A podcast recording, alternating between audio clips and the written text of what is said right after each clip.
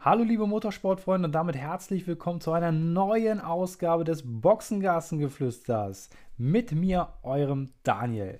Ich freue mich, dass wir natürlich jetzt diesen Triple Header haben. Drei Formel 1 Rennen, drei Formel 1 Wochenenden am Stück. Das erste Wochenende ist ja schon vorbei. Der große Preis von Frankreich in Le Castellet 2021 ist Geschichte und darüber geht es natürlich in der heutigen Ausgabe. Wir wollen aber natürlich auch schon mal auf einen ja, Vorblick, will ich es jetzt mal nennen, auf den großen Preis der Steiermark auf dem Red Bull Ring natürlich werfen und dann natürlich eine Woche später der große Preis von Österreich, ebenfalls wieder auf dem Red Bull Ring. Also es erwarten uns wahrscheinlich sehr, sehr spannende Zeiten in der Formel 1. Wir haben einen sehr spannenden Frankreich Grand Prix erlebt. Und da wollen wir natürlich gleich im ersten Part miteinander drüber reden. Und ich freue mich, wenn ihr jetzt dran bleibt. Nach einer kurzen Unterbrechung geht es auch schon weiter.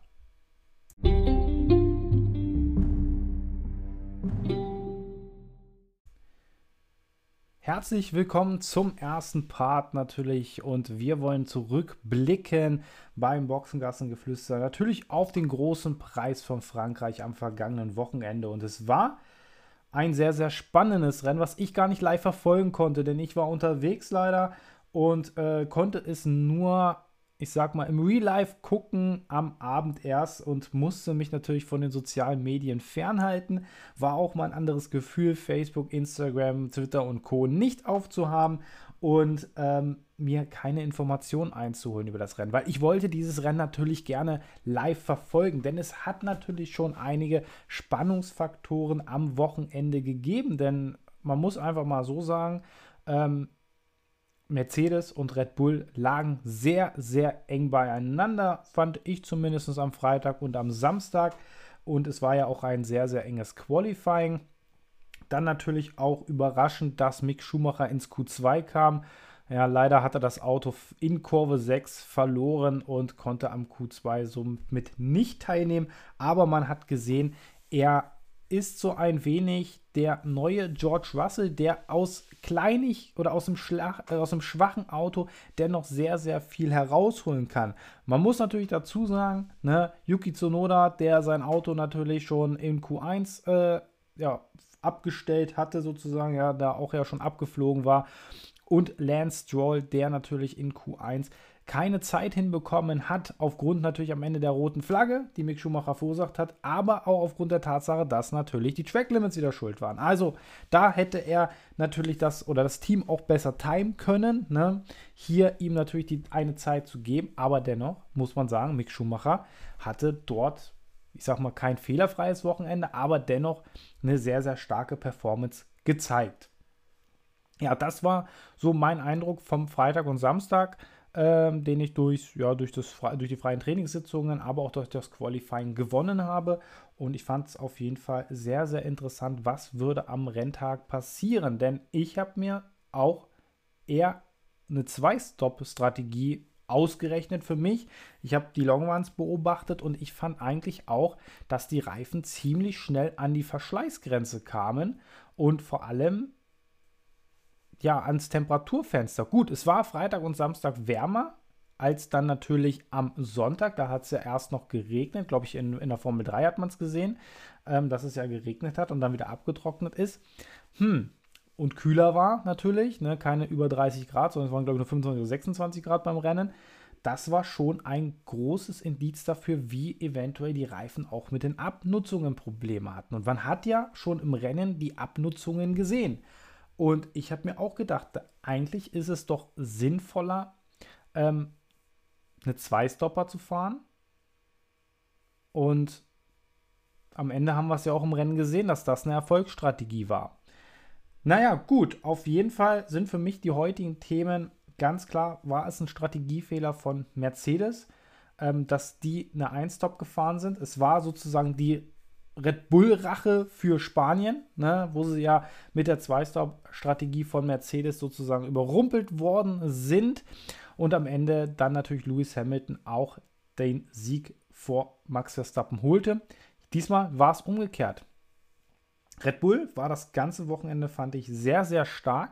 Vor allem die Flügeländerung, dass man den Heckflügel flacher gestellt hat auf den Geraden, hat natürlich gerade im Sektor 2 ähm, sehr, sehr gut funktioniert. Und das muss man echt sagen, hat auf jeden Fall auch den Erfolg gebracht.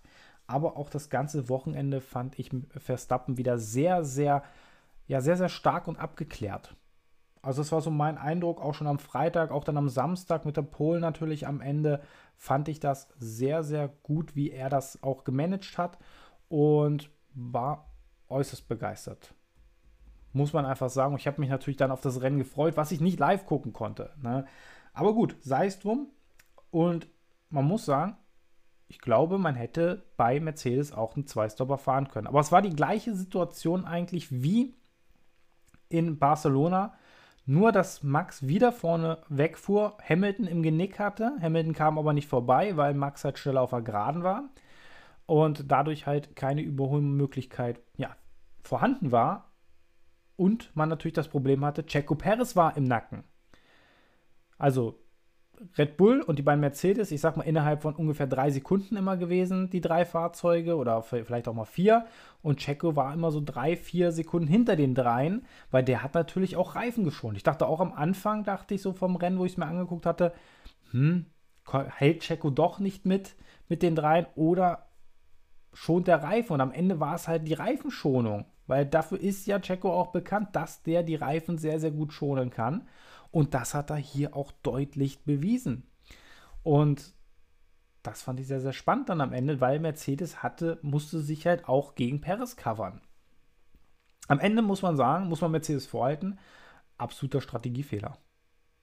Denn man hätte was riskieren müssen. Sie sind auf Sicherheit gefahren. Man wollte vielleicht P2, P3 dann haben. Man dachte vielleicht auch, vielleicht funktioniert es ja mit dem Einstop. Aber wenn man das sich mal anguckt, wie schnell dieser linke Vorderreifen an, ja, ich sag mal, an Verformung angenommen hat, beziehungsweise man hat ja die Abnutzungsspuren gesehen.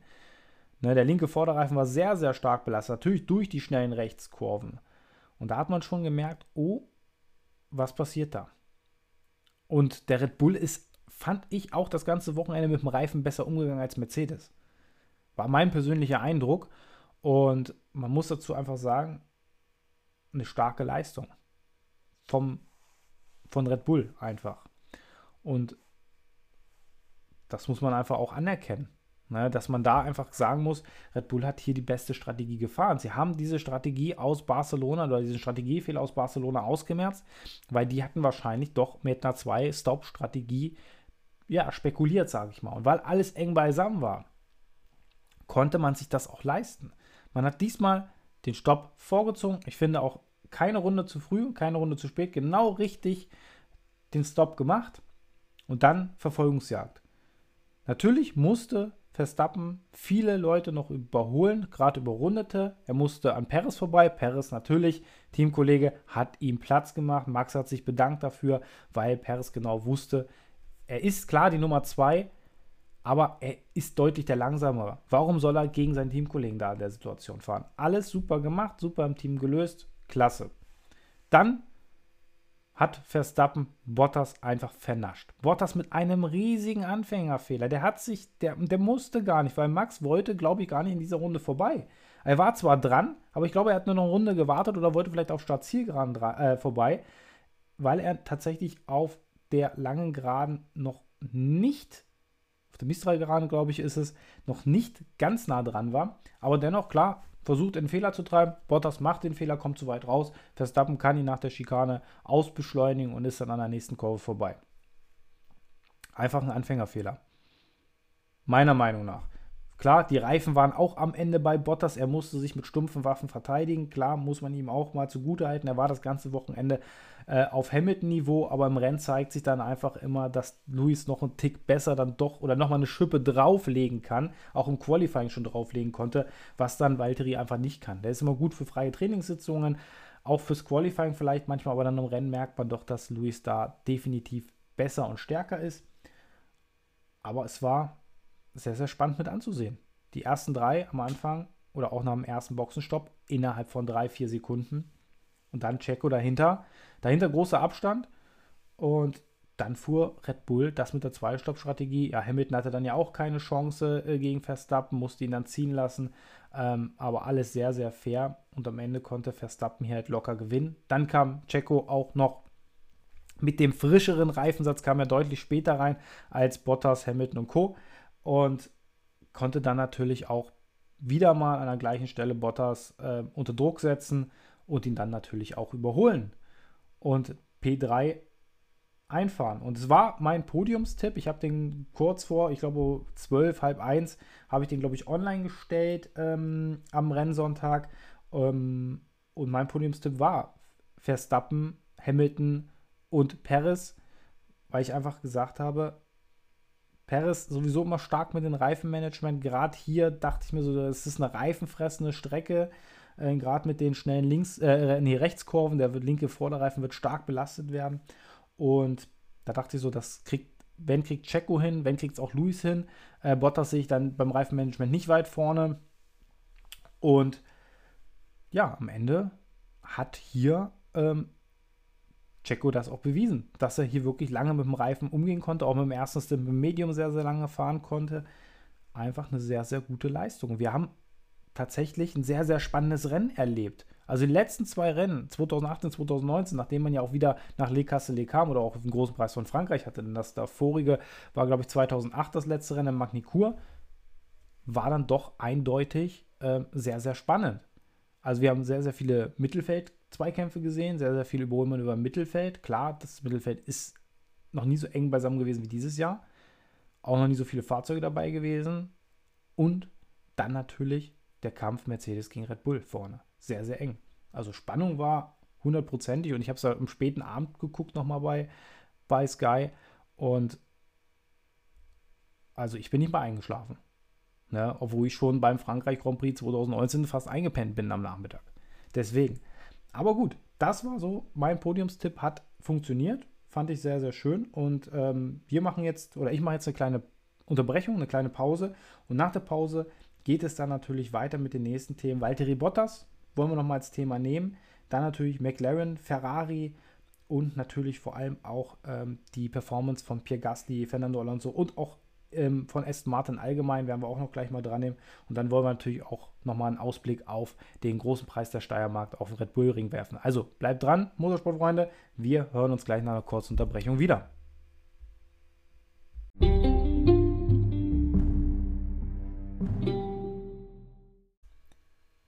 Herzlich willkommen zurück zum zweiten Part vom großen Preis von Frankreich. Ja, es gibt viel zu bereden, aber jetzt möchte ich auch erstmal die positiven Sachen ähm, mir herausnehmen. Und das ist die starke Teamleistung von McLaren. Das habe ich mir hier notiert. Norris auf P8 gestartet, Ricciardo auf P10 nach schwierigem Start von Norris, wo ja Ricciardo erstmal vorbei war. Am Ende P5 und P6 für die beiden McLaren-Piloten. Ricciardo hat dann den schnelleren Norris auch vorbeigelassen. Äh, teaminterner oder ja, taktisch sehr, sehr klug teamintern gelöst. Norris für mich wieder mal absolut ja, sehr, sehr stark. Sah das ganze Wochenende, sah es nicht nach einem McLaren-Wochenende aus. War zumindest meine Meinung, dass ja, McLaren hier überhaupt nicht in dieses Wochenende, ich sag mal, gefunden hat. Denn nehmen wir jetzt mal als Beispiel auch mal das zweite freie Training, glaube ich, war es. Ich gucke gerade noch mal gerade rein. Genau, da war Neues nur 10. und Ricciardo nur 14. Also sehr, sehr weit hinter den eigentlichen Leistungen. Gut, jetzt weiß man nicht natürlich, wie viel Sprit hatten die mit an Bord, wie war die Performance. Und am Ende äh, sprang ja auch nur P8 und P10 im Qualifying raus. Dennoch eine sehr, sehr gute Rennpace gehabt. Also McLaren hatte eine Top-Rennpace und super P5 und P6 eingefahren. Also auch gerade für die Meisterschaft für Norris, der glaube ich weiterhin vor Bottas, glaube ich, liegen müsste, wenn ich mich jetzt nicht ganz irre. Ich kann noch mal kurz reingehen natürlich. Ja, da seht ihr mal, ist alles ein bisschen live. Ja, Norris, der noch deutlich weiter vor Valtteri Bottas führt immer noch auf P4 liegt. Checo Perez hat ihn, glaube ich, jetzt über, nee, hat ihn schon im letzten Rennen überholt. Aber da sieht man Norris mit einer starken Leistung, aber auch Ricciardo, der hier wieder mal Punkte holte. Wieder mal P6 hat er schon in Spanien und in äh, Imola geschafft. Also da sieht man auf jeden Fall, dass es für ihn wieder nach ja, schwaches Monaco-Rennen und auch schwaches Rennen in Aserbaidschan wieder nach vorne geht. Er natürlich aber trotzdem im Schatten seines jüngeren Teamkollegen steht. Also für mich auf jeden Fall mal eine starke Teamleistung von McLaren. Ähm, habe ich denen so gar nicht zugetraut. Ich habe eigentlich damit gerechnet, dass die eher so um P8, P9, P10 rumfahren. Am Ende waren die Best of the Rest und das für mich auch noch mit Abstand äh, zu den anderen. Also da hatte ich äh, Gasly, Alonso, Vettel, Stroll und auch beide Ferrari-Piloten eigentlich auch sehr stark eingeschätzt, dass sie da mitfahren könnten. Aber naja, war halt nicht so. Dann auch noch muss man sagen, Gasly hat wieder mal, finde ich, sehr, sehr ordentliches Rennen gefahren. Klar, vom P6 gestartet, am Ende siebter geworden.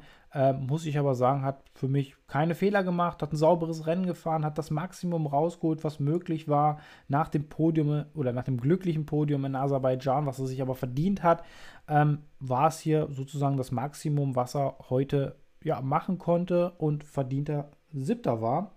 Und wieder wertvolle Punkte natürlich für sich und Alpha Tauri ist ja in der WM-Wertung sogar vor Danny Ricciardo noch mit drei Punkten auf P8, liegt auch noch vor Sebastian Vettel.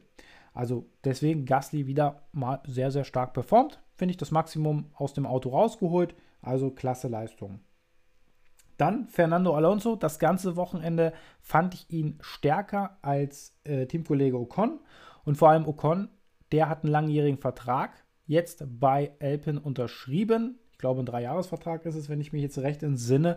Und damit ist natürlich auch meine Spekulation erstmal äh, weggespült worden, dass Gasly vielleicht nächstes Jahr im Alpen sitzen könnte, ähm, statt im Red Bull oder im ähm, Alpha Tauri. Ich wollte schon Toro Rosso sagen. also, deswegen Alonso auch stark performt das ganze Wochenende über, P9 gestartet, Teamkollege im Griff gehabt, am Ende Achter geworden. Also super Wochenende auch für den Spanier. Ja, dann auch super Performance eigentlich. Das, was ich auch ein bisschen erwartet hatte mit P9 und P10. Die beiden Aston Martin. Sehr, sehr starkes Wochenende. Nicht so stark wie in äh, Monaco oder in Baku, aber dennoch das, was möglich war. Am Ende kam natürlich P12 und P19 im Qualifying für die beiden Piloten raus. Sebastian Vettel schaffte es nicht in Q3, weil er keine saubere Runde hingekriegt hat. Ja, passiert in Frankreich auch ziemlich häufig, dass man da doch mal äh, die Spuren nicht ganz trifft und dann sind das halt ein paar Zehntel, die man verliert. Dennoch P12 war, glaube ich, auch das, was man sich vorgestellt hatte oder was man zumindest in freien Trainingssitzungen auch sah. Für mich war das so Mittelfeldtechnisch hätte er von P8 bis P14 überall stehen können. Das war so mein Eindruck ähm, in den freien Trainingssitzungen. Aber da habe ich auch den Aston Martin halt auch eingeschätzt, ne? dass man wirklich auf den Stadtkursen sehr, sehr gut performt hat. Dennoch war es eine ordentliche Leistung von Aston Martin. Also der Trend geht nach oben, trotz dass es jetzt nur zwei Punkte für Sepp waren und ein Punkt für Lance. Dennoch starke Leistung. Lance Stroll hat sich natürlich selber verbaut mit dem schwachen Qualifying. Dennoch im Rennen einfach eine super Performance von P19 auf P10 vorgefahren. Starke Leistung auch von Lance, vom Kanadier, muss man einfach mal lobend anerkennen, dass er hier wirklich ein sehr, sehr gutes Rennen hatte, sehr, sehr gutes Reifenmanagement hatte. Aber das fand ich sowieso bei Aston Martin erstaunlich, dass die mit den Reifen so lange fahren konnten. Sebastian Vettel war ja am längsten auf dem harten Reifen draußen, kam sehr, sehr spät rein und konnte natürlich dann auf Medium auch stark performen. Ich denke mal, wäre das Rennen noch ein, zwei Runden länger gegangen, beziehungsweise hätte Sepp den Fehler nicht gehabt, wo er drei, vier Sekunden, glaube ich, in der einen Runde verloren hat, plus der schwache Boxenstopp. Ich denke mal, dann wäre P7 drin gewesen, aber hätte, wäre, wenn, ne? Ist halt so, P9 trotzdem fand ich eine sehr, sehr starke Leistung, das Maximale wirklich rausgeholt. Also ich bin auch der Meinung, dass P7 drin gewesen wäre, wären halt die zwei Fehler nicht gewesen. Passieren, mein Gott, sind alles nur Menschen da, zwar erfahrene, aber dennoch ein kleiner Ausrutscher hier war normal auf den langen Reifen äh, oder auf dem langen Stint mit dem verschlissenen Reifen kann man da schon mal einen Fehler machen. Ansonsten sahen die Rundenzeiten eigentlich noch ganz top aus, konnte mithalten mit dem abgefahrenen harten Reifen äh, in der Riege derjenigen, die dann auch schon gewechselt hatten. Am Ende hat es halt wirklich da den Ausschlag gegeben, die Zeitverlust von Sebastian Vettel durch den Fehler plus halt den langsamen Boxenstopp summa summarum waren es dann wahrscheinlich so acht Sekunden, die dann gefehlt haben. Die waren dann schwer einzuholen. Naja, sei es drum, trotzdem super Leistung von Aston Martin, wieder Punkte geholt. Sie kommen langsam in die Saison rein, äh, stehen ja jetzt auch in der Konstrukteurswertung auf P6, glaube ich. Jetzt gucke ich gerade, ja, auf P6.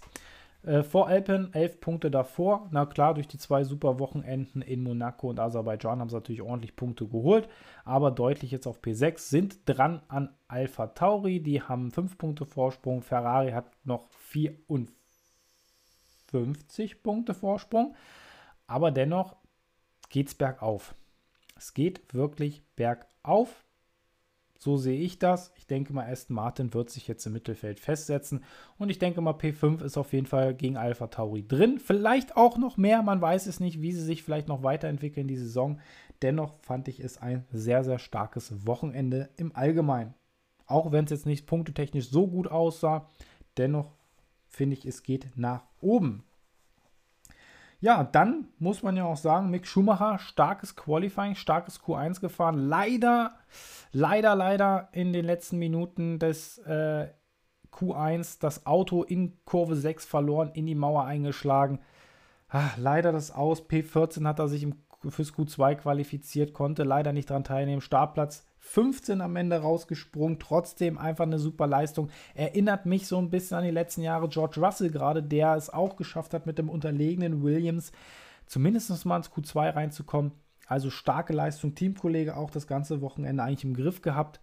Auch wenn es im Rennen dann ein bisschen haarig war am Anfang. Äh, Turn 4 ging er durch den Notausgang, hatte, er musste den Notausgang nehmen. Fand ich auch, Mick Schumacher war der Einzige, der eigentlich in Turn 4 diesen kompletten Notausgang genommen hat. Also da habe ich andere immer nicht gesehen, die damals neben der Strecke waren.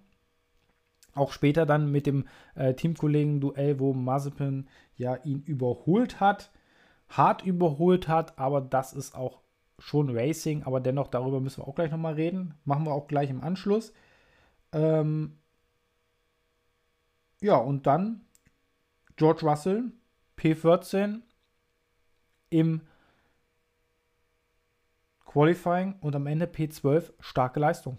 Also er zeigt immer wieder, dass er hier wirklich den Williams ja eigentlich über die, über die Performance bringen kann und einfach sich auch ein äh, ein Cockpit in einem Top-Team verdient hat. Ne, dass er wirklich, ja, eigentlich in ein Top-Team gehört. Weil P12, absolut saubere Fahrweise, kein Fehler gemacht.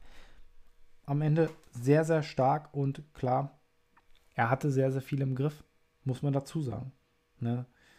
Unter anderem beide Alfa Romeo im Griff gehabt, ein Ferrari im Griff gehabt, natürlich die Haas im Griff gehabt ähm, ein Alpine im Griff gehabt. Also von dem her super Leistung von George Russell dieses Wochenende.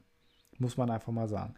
Ja, genau. Und dann gibt es natürlich für mich die Enttäuschung des Wochenendes ist natürlich Ferrari. P5 und P7 Qualifying sind sie top. War jetzt nicht ganz so top mit P5, P7, nachdem natürlich Leclerc zwei Pole Positions in Baku und Monaco hatte.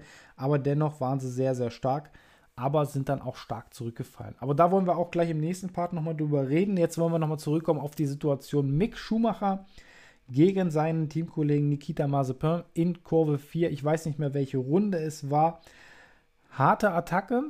Mazepin sehr, sehr spät reingestochen. Gut, Ausbremsmanöver. Mick hat Platz gelassen. Hätte er nicht im Rückspiel geguckt, hätte es zwischen den beiden Haas-Teamkollegen gekracht. Definitiv.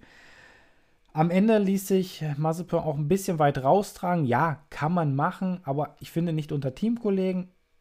Kritik ist berechtfertigt äh, oder gerechtfertigt, aber ja, passiert. Mick hat einen Notausgang genommen, hat dann erstmal Rückstand gehabt, musste sich die Reifen wieder sauber fahren. Am Ende hat Mick seinen Teamkollegen auch wieder, ja, hat ihm auch wieder gezeigt, äh, dass er der Stärkere von beiden einfach ist und hat ihn ja dann auch wieder ge geholt. Also da darf man das nicht, nicht sagen und hat ihm nochmal 14 Sekunden aufgedrückt im Rennen. Ne? Von dem her, ja, muss nicht sein, Nikita. So ein, äh, so ein Überholmanöver kennen wir schon aus der Formel 2, dass das manchmal auch ein bisschen übertrieben wird. Gegen den eigenen Teamkollegen muss es nicht sein. Einfach mal noch eine Runde warten, noch mal mehr zurechtlegen und dann ein schönes, sauberes Überholmanöver machen. Ja, es ist hartes Racing. Aber gut, wir sind zum Glück auf einem großen Parkplatz gewesen, nicht in Monaco oder Baku. Da hätte nämlich dann Mick Schumacher an der Wand womöglich gehangen und das wäre dann nicht so schön gewesen. Das hätte auch Günther Steiner, glaube ich, nicht gefallen. Ja, ich finde, auch nach dem Wochenende in Baku, wo er Nikita da äh, rausgezuckt hat, ja, er soll doch einfach da, so meine Bitte einfach so ein bisschen, er soll doch da ein bisschen ruhiger werden, das besser vorbereiten, besser, bessere Linien fahren und ein bisschen sauberer fahren. Ansonsten ist es ja in Ordnung, dass man überholt. Das ist so eigentlich so ein kleiner Kritikpunkt. Nicht raustragen lassen, den Gegnern noch Platz zum Atmen geben, so ein bisschen. Und dann ist doch schön. Dann stört es mich auch nicht, dass Mick Schumacher da überholt wird vom, äh, vom jungen Russen. Das finde ich nicht das Problem, sondern einfach dann auch, auch sauber abschließen, fair abschließen und dann sind wir doch alle wieder Freunde. So, das wäre so eigentlich mein, meine Bitte an Nikita, das ein bisschen besser vorzubereiten, ein schönes Überholmanöver rauszumachen, auch gegen den Teamkollegen. Nichts, ich sag mal, unfair war es nicht. Es war sehr, sehr hartes Racing. Gegen den Teamkollegen muss das nicht sein, ähm, wenn es da, ja, ich sag mal, um ja, die goldene saure Gurke geht, als Beispiel. Nein, aber trotzdem war am Ende ist zum Glück nichts passiert, weil Schumacher hat aufgepasst, hat den Notausgang genommen, musste sich die Reifen sauber fahren. Am Ende hat er ihn ja deutlich, deutlich noch abgehangen. Also von dem her Top-Leistung wieder mal auch von Mick. Schade, hätte mehr sein können am Ende. Am Ende, ja, über 30 Sekunden Rückstand auf Latifi. Ich glaube, da wäre mehr drin gewesen. Wer am Anfang das nicht, wer am Anfang nicht den Notausgang oder hätte er am Anfang nicht den weiten Notausgang in Kurve 4 nehmen müssen. Ja, es ist jetzt so, wie es ist. Er wird, er lernt von Rennen zu Rennen. Der Haas ist einfach ein schlechtes Auto dieses Jahr. Die entwickeln den ja auch nicht weiter. Ja, schade. Schade. Aber Mick soll das Jahr nutzen jetzt, um zu lernen und dann vielleicht nächstes Jahr oder übernächstes Jahr anzugreifen. Aber er zeigt ja immer wieder, dass er eine sehr, sehr starke Leistung zeigen kann. Ja, ansonsten, ja, P12 von George Russell, habe ich ja schon gesagt. Super, super Leistung. Und ja, Ferrari war für mich die große, große Enttäuschung dieses Rennens. Muss man einfach mal so sagen. Also gutes Qualifying gehabt, aber einfach überhaupt keine Rennpace. Ähm, gut, P7 für Leclerc, der ja, hinter Sainz sich mal einreihen musste ja, okay, Sainz war der Stärkere, fand ich auch das ganze Wochenende überhaupt. Aber bei Ferrari lief einfach beim Rennen nicht zusammen. Unglaublich hoher Reifenverschleiß, ähm, unglaublich schlechte Performance des Autos, keine Rennpace gehabt, auf eine Runde immer top, aber äh, Leclerc musste schon, ich glaube, in der 14. Runde an die Box als einer der allerersten Fahrer und Sainz war, glaube ich, drei oder vier Runden später dann ähm, und holte sich die frischen, harten Reifen ab. Und am Ende musste Leclerc ja unfreiwillig ja den zweiten Stop machen, weil der Reifen halt auch schon wieder hin war. Und ja, P11 und P16 am Ende. Eigentlich traurig. Eigentlich traurig. Also auch Sainz chancenlos gegen Norris am Ende, muss man ja auch mal sagen. Die beiden ne, Norris von P8 gestartet, Sainz von P5 gestartet. Und innerhalb von 28 Runden äh, glaube ich, der, äh, ja, der Norris hat dem Sainz 40 Sekunden aufgedrückt. Und die waren auf der gleichen Reifenstrategie. Also, ne, Norris blieb zwar deutlich länger draußen, aber dennoch, der Reifenwechsel hat bei Ferrari auch nichts gebracht. Definitiv nichts gebracht. Und am Ende muss man sagen, Ferrari hatte großen Reifenverschleiß. Müssen sie daran arbeiten? Ich fand es eine Riesenenttäuschung, äh, die Scuderia mal wieder ohne Punkte zu sehen, nachdem ja das Jahr eigentlich so gut angefangen hat, auch mit den Podestplätzen, mit den ähm, mit dem äh, Pole Positions von Charles. Sah doch eigentlich alles wieder nach einer guten Performance aus und jetzt in Frankreich absolut nichts hinbekommen. Schade. Einfach schade. Am Ende sehr, sehr schade. Und daran müssen die jetzt einfach arbeiten. Daran müssen die jetzt einfach arbeiten. Und ja, mal gucken, wie es da in Österreich aussieht. Ja, hatten wir ja schon ein hartes Duell mal zwischen Verstappen und Leclerc. Mal gucken, ob der Ferrari-Pilot oder die Ferrari-Piloten ähm, hier mit der Strecke besser zurechtkommen. Haben ja zwei Versuche. Bin ich gespannt. Bin ich gespannt. Wir wollen jetzt aber nicht zu lange auf ähm, der Scuderia herumhacken. Wie gesagt, Qualifying war top. Und das Rennen dagegen ein riesen Flop oder ein riesen Desaster für die Italiener. Gut, wir gehen jetzt gleich nochmal im nächsten Part auf Valtteri Bottas ein. Wir haben ja sehr, sehr viel spekuliert, ähm, was Valtteri angeht. Verlässt er Mercedes zum Saisonende, verlässt er Mercedes vielleicht schon mitten in der Saison, wird ein Fahrerwechsel oder wird ein Tausch zwischen zwei Fahrern genommen oder bleibt er vielleicht doch? Das hören wir uns gleich an und dann wollen wir nochmal einen kurzen Ausblick auf den großen Preis der Steiermark auf dem Red Bull Ring in Spielberg werfen. Also Leute, nach einer kurzen Unterbrechung geht es weiter, also bleibt dran, bis gleich.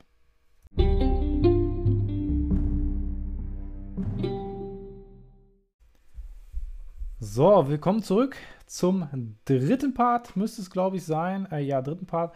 Und natürlich geht es dann darum, um Valtteri Bottas.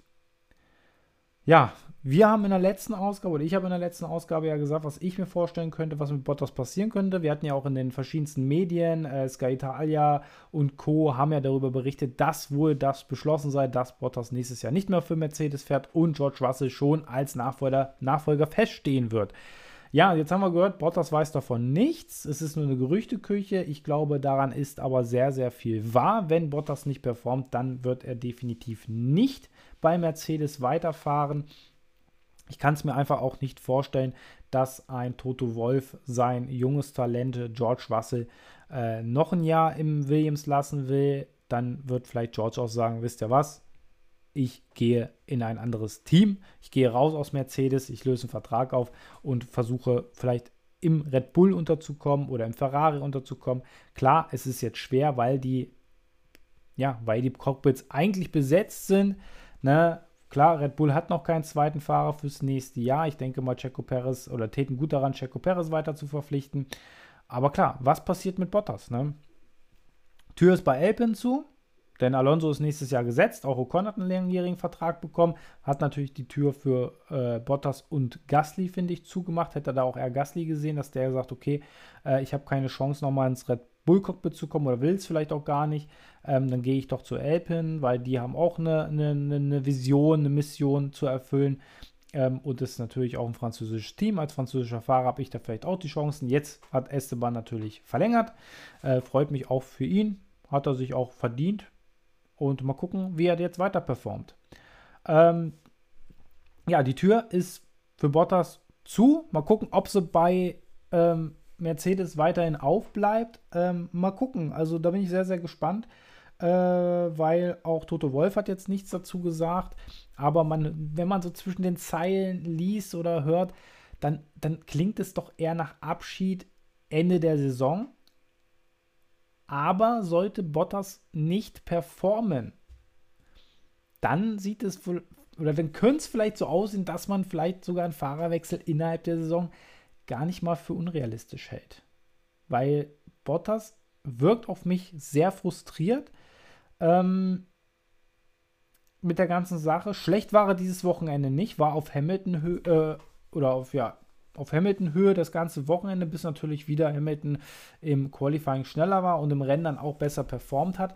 Ähm, dennoch war Valtteri immer dran an Hamilton und Verstappen am Anfang. Ähm, also konnte der mithalten. So ein schlechtes Rennen war es jetzt nicht. Klar, auf den verschlissenen Reifen hat er dann Fehler gemacht, konnte beide Red Bulls nicht halten. War Hamilton dann eher eine geringe, oder für Hamilton eine geringere Hilfe aber dennoch war die Performance nicht schlecht von Bottas. Muss man ganz ehrlicher, ehrlicherweise dazu sagen, fand ich manche Performance von anderen Fahrern schlechter. Deswegen, also er hat gut mitgehalten, hat P4 das Maximum rausgeholt. Vielleicht wäre er auch Dritter geworden, wenn man bei ihm wirklich die Zwei-Stop-Strategie angewandt hätte. Hätte man ihn auch reingeholt. Wäre es eine bessere Möglichkeit gewesen. Und Bottas hat sich ja am Funk auch beklagt drüber. Hat am Funk endlich mal auch gezeigt, dass es, ähm, dass er gesagt hat, ja, mit einer Zwei-Stop-Strategie wären wir hier schneller und äh, hättet ihr mal auf mich gehört und so weiter. Wir haben es ja alle mitbekommen. Und ich fand es auf jeden Fall gut, dass Bottas mal rausgekommen aus sich und Toto Wolf hat das auch im Interview gelobt. Aber ich glaube nicht, dass Toto Wolf sich ähm, oder seine Strategieabteilung sich hier reinreden lassen will. Er hat das alles gut geredet, aber ich glaube, im Hintergrund ist es ihm doch, ja, wollte er es nicht wahrhaben. Ne? Also im Hintergrund denke ich mal, dass er oder intern muss da eine Lösung gefunden werden, weil es am Buchsenfunk halt war. Ich glaube, es hat ihm nicht gefallen. Auch wenn er später im Interview gesagt hatte, er fand das super, dass Bottas aus sich rausgekommen ist. Aber ich glaube, die Zeichen stehen da aber doch auf Abschied bei Valtteri. Leider. Also ein schlechter Fahrer ist er nicht, ähm, aber er kann halt mit Hamilton nicht mithalten. Er ist halt nur eine gute Nummer 2. Ähm, das Duell Bottas-Verstappen hätte er, glaube ich, auch schon im letzten Jahr vielleicht auch verloren, weil wenn Hamilton nicht gewesen wäre, hätte wahrscheinlich Verstappen ja, deutlich besser performen können, ähm, wäre schon schwierig gewesen. Also deswegen Bottas ein sehr, sehr guter zweiter Fahrer, aber mehr dann auch leider nicht. Und wie gesagt, ich habe Cockpit ist bei Williams noch frei. Ich glaube, Williams könnte auch von profitieren, auch wenn natürlich äh, Jus Capito, glaube ich, er sagt, er würde eher mit Russell weiterfahren, weil er das Auto halt auch versteht, weiterentwickeln kann. Aber Bottas ist, glaube ich, dann eine gute Lösung dann auch das Cockpit zu geben, weil der mit seiner Erfahrung von Mercedes, glaube ich, sehr, sehr sinnvoll wäre. Ähm, ansonsten Indica, aber klar, Finne hat natürlich auch mit Rallye-Sport zu tun. Könnte ich mir Bottas auch im Rallye-Sport gut vorstellen. Also, wir werden es weiterhin verfolgen. Mal gucken, wann die nächsten Gerüchte aufkommen oder wann es die nächste Meldung gibt. Dann werde ich das natürlich hier im Podcast natürlich auch ähm, ja, besprechen, angehen das Thema, gucken, auch meine Meinung dazu präsentieren. Und dann schauen wir einfach mal, wie es mit Valtteri Bottas weitergeht. Ich sag mal so, 95% aller Cockpits sind in der Formel 1, glaube ich, vergeben. Gut, ähm, ja, bevor wir zum großen Preis der Steiermark kommen, hatte ich natürlich mir noch überlegt, ähm, wie sind denn die Fahrernoten überhaupt zu beurteilen nach dem großen Preis von Frankreich. Ich mache natürlich auch nochmal Fahrernoten heute rein.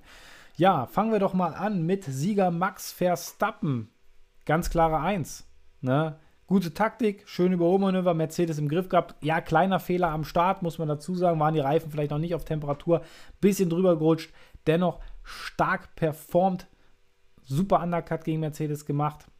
Klasse Rennen am Ende von ihm kann man nur mit einer 1 benoten. Dann Lewis Hamilton auf P2. Ja, ist für mich eine 2, eine solide 2. Die hat er sich verdient. Ist ein sauberes Rennen gefahren, konnte mit dem abgefahrenen Reifen natürlich auch gegen Verstappen nichts mehr ausrichten.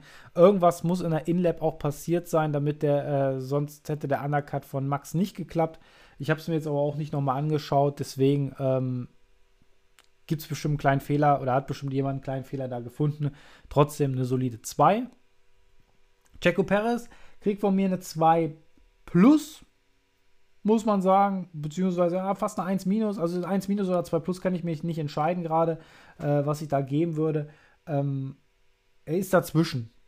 Denn er hat ein solides Rennen gefahren, er hat Verstappen unterstützt, weil er dran war an den dreien. Mit ein bisschen Abstand hat einen anderen Stint gefahren oder beziehungsweise Reifenschoner gefahren und hat genau das gemacht, wo er, wofür er geholt wurde, nämlich dran zu bleiben, was Albon und Gasly leider nicht geschafft haben. Ähm, ist dran geblieben an den dreien. Mercedes konnte keine andere Taktik fahren und somit ja, war es einfach eine sehr, sehr gute Performance, die auch gezeigt hat. Am Ende hat das Überholmanöver gegen Valtteri Bottas gut durchgezogen. Also von dem her auch ich sag mal, ich gebe ihm eine 1 minus dem Checo. Das hat er schon gut gemacht. Reifenverschleiß, Reifen im Griff gehabt. Ähm, und dann natürlich Bottas noch überholt und mein Podiumstipp am Ende erfüllt. Ja, so, ähm, dann Bottas. Ja, schwierig, schwierig. Tatsächlich schwierig. War das ganze Wochenende fast auf Augenhöhe mit Hamilton. Rennperformance dann leider nicht so gut, hatte damit einen äh, Verschleiß oder verschlissenen Reifen zu kämpfen. Ich gebe ihm eine 3 plus. Er war sehr, sehr stark bemüht, da gebe ich ihm eine 3 plus. Hat wirklich sich das auch verdient. P4 Maximum rausgeholt, was am Ende möglich war mit dem Auto, mit den Reifen. Deswegen eine 3 plus. Ähm, P5 Lennon Norris. Das ist eine 1. Das ist eine glatte 1, finde ich. Eine starke Leistung, klar, schwacher Start, aber am Ende hat er wirklich eine sehr, sehr gute Rennpace gehabt, ähm, hat wirklich starke Zeiten gefahren, ähm, was mit McLaren möglich war und am Ende P5 Best of the Rest geworden, ist für mich eine klare 1. Danny Ricciardo ist für mich sogar auch eine 1, aber eine 1 minus. Jetzt sagen wahrscheinlich viele, warum denn eine 1 minus? Ähm, für mich hat er stark performt. Von P10 auf P6 vorgefahren, Klar, Teamkollege, sein Teamkollege hatte ihn im Griff, dennoch war es ein starkes Rennen von Daniel und deswegen gebe ich ihm hier eine 1 weil ich es einfach ganz gut fand. Mehr war nicht drin als P6, aber er war, oder McLaren war halt Best of the Rest an dem Wochenende, deswegen für mich eine 1 P7, Pierre Gasly, solide 2, kriegt nur eine 2, ja, okay, hätte vielleicht auch eine 1 minus verdient, aber er hat halt einen äh, Platz verloren, von P6 auf P7 zurückgefallen, hat eine solide Leistung, deswegen eine 2. Fernando Alonso kriegt auch genau die gleiche Note, auch eine 2. Ein Platz gewonnen zwar nur, aber dennoch eine solide Leistung, auch eine glatte 2, keine Fehler gemacht, so weiter. Sebastian Vettel, der kleine Fehler gehabt, Boxenstopp, war nicht top, ist für mich auch einfach eine 2, weil er von P12 auf P9 vorgefahren ist. Finde ich, hat er sich die 2 auch am Ende verdient. Lance Stroll würde ich genauso einschätzen wie Sebastian Vettel eine glatte 2. Vielleicht ein Tick dahinter, weil er hat sich mit P19, mit der No Time sozusagen ja, verbaut im Q1. Wieder mal kein Q2, nach Baku schon nicht. Auch hier nicht erreicht, deswegen auch eine etwas schlechtere 2. So, dann haben wir Carlos Sainz auf P11. Ist für mich eine 3 minus. Hat viel zu viel Zeit verloren. Reifen, ja, der Reifenverschleiß war bei der Scuderia sehr, sehr hoch, aber für mich ist es eine 3 minus. Fast schon eine 4, aber für mich eher eine 3 minus, weil er hat es ja noch versucht, sage ich mal, aber für mich ist eine 3 minus. Ansonsten war ja das Qualifying gut. Ne? Also 3 minus ist es am Ende dann doch geworden ähm, für Carlos Sainz. P12, George Russell. Top-Wochenende für ihn, für den Williams-Piloten, hat das Maximum aus dem Williams rausgeholt, deswegen für mich eine 1. Muss man einfach sagen. Vielleicht eine 1 mit einem kleinen Minus. Wäre in die Punkte gekommen, wäre es eine 1 plus gewesen. Deswegen eher eine 1 mit einem Minus dahinter. Ähm, wo bin ich denn jetzt? Wer P12 bin ich jetzt? P12. Wer war denn jetzt 12 da? Muss ich ganz kurz mal reingucken. Ach, da, äh, George Russell, ja klar. P13, Yuki Tsunoda. Ja, unscheinbares Rennen, glaube ich, vom Japaner, nachdem er ja in Q1 das Auto in die Wand gehauen hat. Von P20 auf P13 vorgefahren. Ja. Ja, war okay. Aber ich würde es auch eher mit einer oh, eigentlich sogar Rennen war okay. Also Rennen war okay. Tue ich mich gerade schwer. Ich würde tatsächlich, war mehr drin mit dem Auto. Also was Gasly da vorne gezeigt hat, war mehr drin. Aber wenn ich Sainz eine 3 Minus gebe, Yuki Tsunoda, muss ich auch eine 3 Minus geben. Gebe ich Yuki auch 3 Minus. Ja, gebe ich Yuki auch eine 3 Minus. Das ist in Ordnung. Dann der nächste im Bunde ist dann Esteban Ocon. Und der war für mich sehr unscheinbar das Wochenende. Also war immer im Hintergrund. Dem würde ich auch eine fette 3 Minus geben. Also wirklich eine fette 3 Minus. Hat mich auch dieses Wochenende leider nicht überzeugt. War langsamer als sein Teamkollege. Kein gutes Rennen. Sehr unscheinbar. Nach der Vertragsverlängerung hätte ich mir ein bisschen mehr erwünscht von ihm. Schade. Äh, ja, Giovinazzi und dann kommen so die Ferrari-Motoren. Ja, Gio Antonio Giovinazzi, ja, war für mich auch nicht. Also auch für mich eine 3 Minus, hat jetzt nicht so performt, wie er es hätte können, tun wollen. Ähm, deswegen für mich auch nur eine 3 Minus. Ähm, Charles Leclerc müsste als nächster kommen. Ja, Charles Leclerc auf P16 eine 4. und eine 4 sogar mit einem dicken, dicken Minus. Hatte absolut die Reifen nicht im Griff, kein gutes Reifenmanagement gehabt. Deswegen für mich eine ganz klare 4 Minus. Der Verlierer des Wochenendes ist für mich Charles Leclerc von P17 auf P16 zurückgefallen, musste ein zweites Mal reinkommen. Einfach schlechtes Wochenende für den Monegassen. Schade. Nach den zwei Pole Positions in Monaco und Baku sah das nach dem Aufwärtstrend aus. Aber das war in Frankreich nicht der Fall. Deswegen eine dicke 4 Minus. Ja, Kimi Raikön, eine 4. Da kann man nur eine 4 geben für Kimi. Weiß ich nicht, da gebe ich ihm eine 4, will ich auch gar nicht mehr weiter drüber nach. War einfach nie dran. Auch nicht am Teamkollegen. Eigentlich, nein, es ist eine 4 minus. Entschuldigt. Da, der war nicht am Teamkollegen dran, war genauso schlecht. Und ähm, am Ende eine 4 minus. Nikola Latifi, auch eine 4 minus, definitiv. War auch nie am Teamkollege dran. Hat zwar ein unauffälliges Rennen gefahren, dennoch sehr, sehr schwach. Mick Schumacher.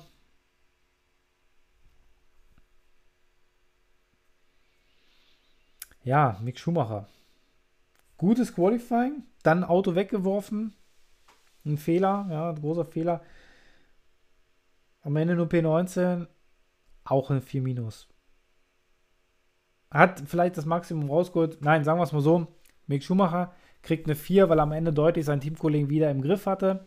Nikita Mazepin kriegt von mir eine 4 minus. Hätte sonst normalerweise eine 5 bekommen, weil das Wochenende wieder eher einfach im Hintergrund lief. Aber dadurch, dass er eigentlich ein sehr gutes Überholmanöver gemacht hat, auch gegen seinen Teamkollegen, auch wenn es vielleicht ein bisschen sehr hart war, dennoch trotzdem hat er gezeigt, dass er es versuchen will, mit ein bisschen Härte trotzdem reinzugehen. War in Ordnung, ist ja nichts Größeres passiert. Sollte er in Zukunft aber unterlassen. Ähm, deswegen kriegt er eine 4 minus. Ja, das waren meine Fahrernoten. Und ich sag mal so, im nächsten, im letzten Part, im nächsten und letzten Part gehen wir natürlich dann auf den großen Preis der Steiermark nochmal drauf ein. Also, bis gleich nach einer kurzen Unterbrechung geht es wie immer weiter.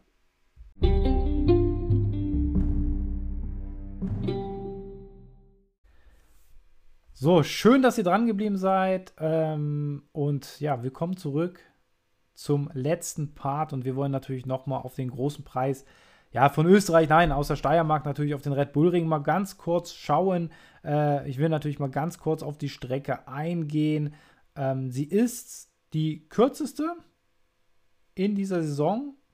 Und ja, letztes Jahr war es der Saisonauftakt, wo ja mit Corona zu kämpfen war ähm, hat ja Red Bull und so weiter ist ja hinbekommen, ähm, zwei Grand Prix auszutragen und danach ging ja die Formel 1-Saison ja los. Ähm, man hat sehr oft rumgedoktert an der Strecke. Es war ja mal ein anderer Streckenverlauf ähm, dort.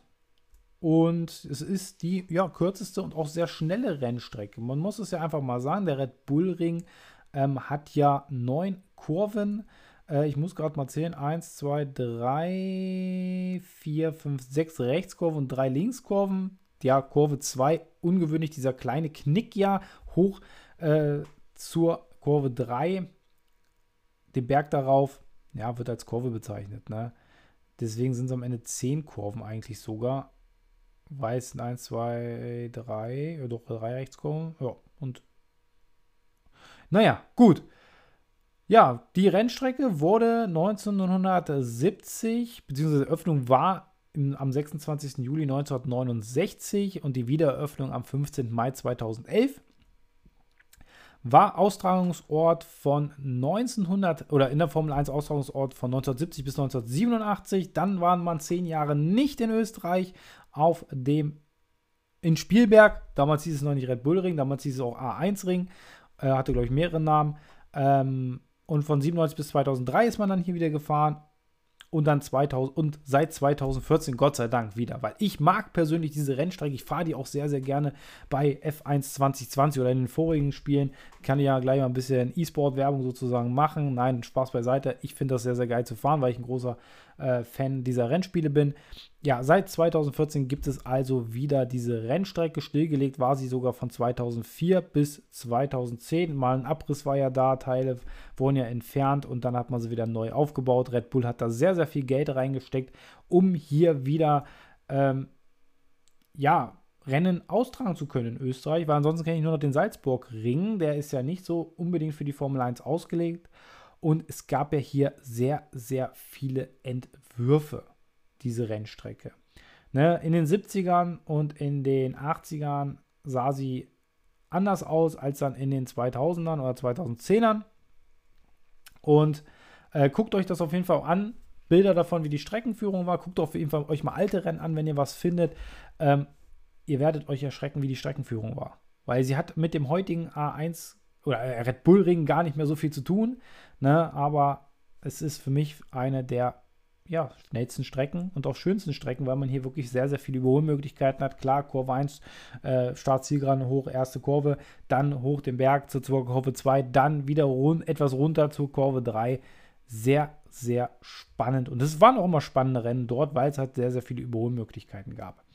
Ja, der erste Sieger auf dem, ich sag mal, Rennen in Spielberg war ein Ferrari, nämlich Jackie X, der Belgier, gewann hier 1970 das erste Rennen.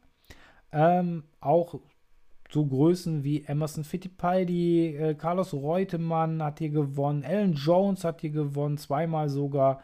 Ähm, Elio De Angelis hat hier gewonnen im Lotus 82, Alan Prost 83, Niki Lauda 84, Prost äh, dann auf 85 und 86 nochmal McLaren. Nigel Mansell 1987 äh, der erste Sieger, wo es wieder zurückkam, 1997, war dann Jacques Villeneuve. Mika Hacking hat hier gewonnen, Eddie Irvine, ähm, David Coulthard, Michael Schumacher natürlich 2002, 2003 die kuriosen Rennen, wo Barrichello ihn ja auf der Startsiegerin oder ja, die Teamorder es ja damals gab, ne? muss man dazu ja sagen, damals die umstrittene, ja, umstrittene Teamorder bei Ferrari damals, ne, Rubens Barrichello, der, der wie der sichere Sieger aussah, dann ja, Michael Schumacher vorbeizulassen für die ja, Fahrerweltmeisterschaft. Ne, damals ja auch die Teamorder sehr, sehr umstritten gewesen. Ne? Jeder kennt den Funkspruch, glaube ich, von John Todd noch. Ich gucke mal, ob ich noch zurecht äh, äh, bekomme äh, Rubens led Michael Pass for the Championship, glaube ich, war es. Ja, könnt ihr mich ja gerne nochmal berichtigen. Ähm, und dann natürlich 2014 die Rückkehr, da gewann Nico Rosberg, 2015 ebenfalls Nico Rosberg. Hamilton und Bottas waren dann die Sieger 16 und 17. Verstappen gewann dann 18 und 19. Und die beiden Rennen 2020 ähm, gewann einmal Valtteri Bottas und einmal Lewis und Hamilton. Also würde ich sagen, es ist eine Red Bull und Mercedes Strecke. Ich freue mich auf jeden Fall richtig drauf auf dieses Rennen. Ich mag diesen Kurs einfach. Ähm, die Rekordsieger hier nochmal kurz als Übersicht. Alan Prost gewann hier dreimal.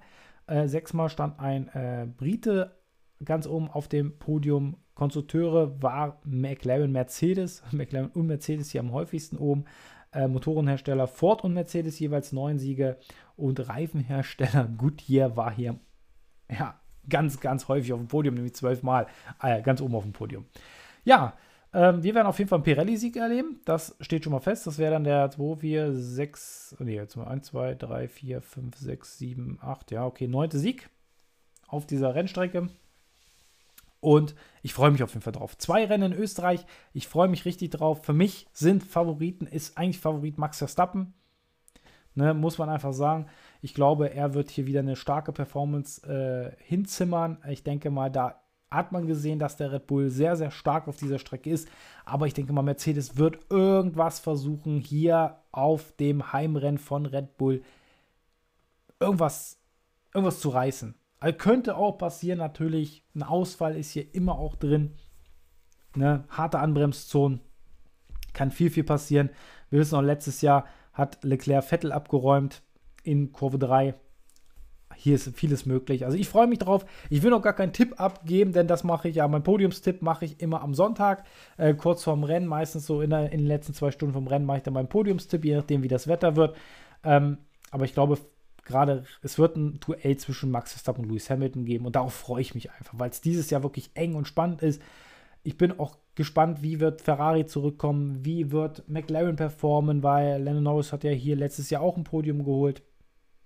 Was macht Sebastian Vettel, was macht Aston Martin, was macht vielleicht Pierre Gasly und vielleicht was macht Alfa Romeo überhaupt, ne? Und wie wird sich Mick Schumacher schlagen, weil er war hier eigentlich immer schnell in der Formel 2 und Formel 3. Ich bin sehr, sehr gespannt auf dieses Rennen. Ich will mich noch nicht festlegen. Ich freue mich, dass es ja schon in wenigen Tagen wieder weitergeht am Freitag. Also ich bin ein bisschen hibbelig. Ich freue mich einfach auf den großen Preis von Österreich, weil ich Österreich auch als Land sehr, sehr mag. Kann man schön wandern gehen.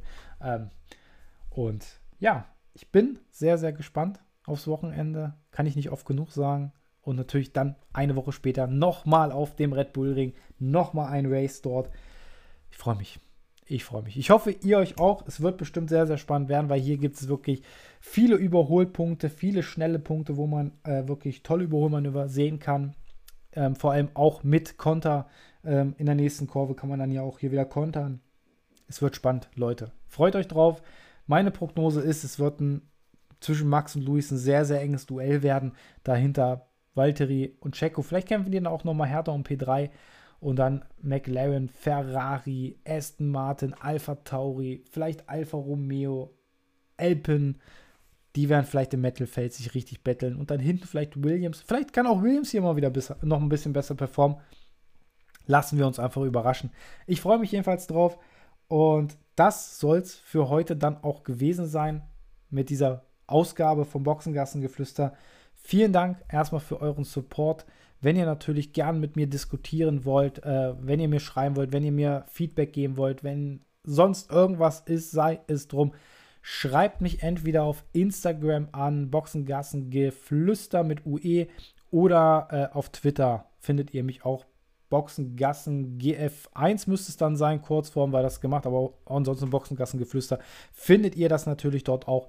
Können wir gerne uns miteinander natürlich unterhalten. Und dann wünsche ich euch viel Spaß beim großen Preis der Steiermark an diesem Wochenende. Und wir hören uns da natürlich in alter Frische ähm, ja, vor dem oder nach dem großen Preis der Steiermark, vor dem großen Preis von Österreich und werden natürlich das Rennen da auch nochmal analysieren und dann natürlich auch nochmal gucken, wie wird es vielleicht das zweite Rennen aussehen.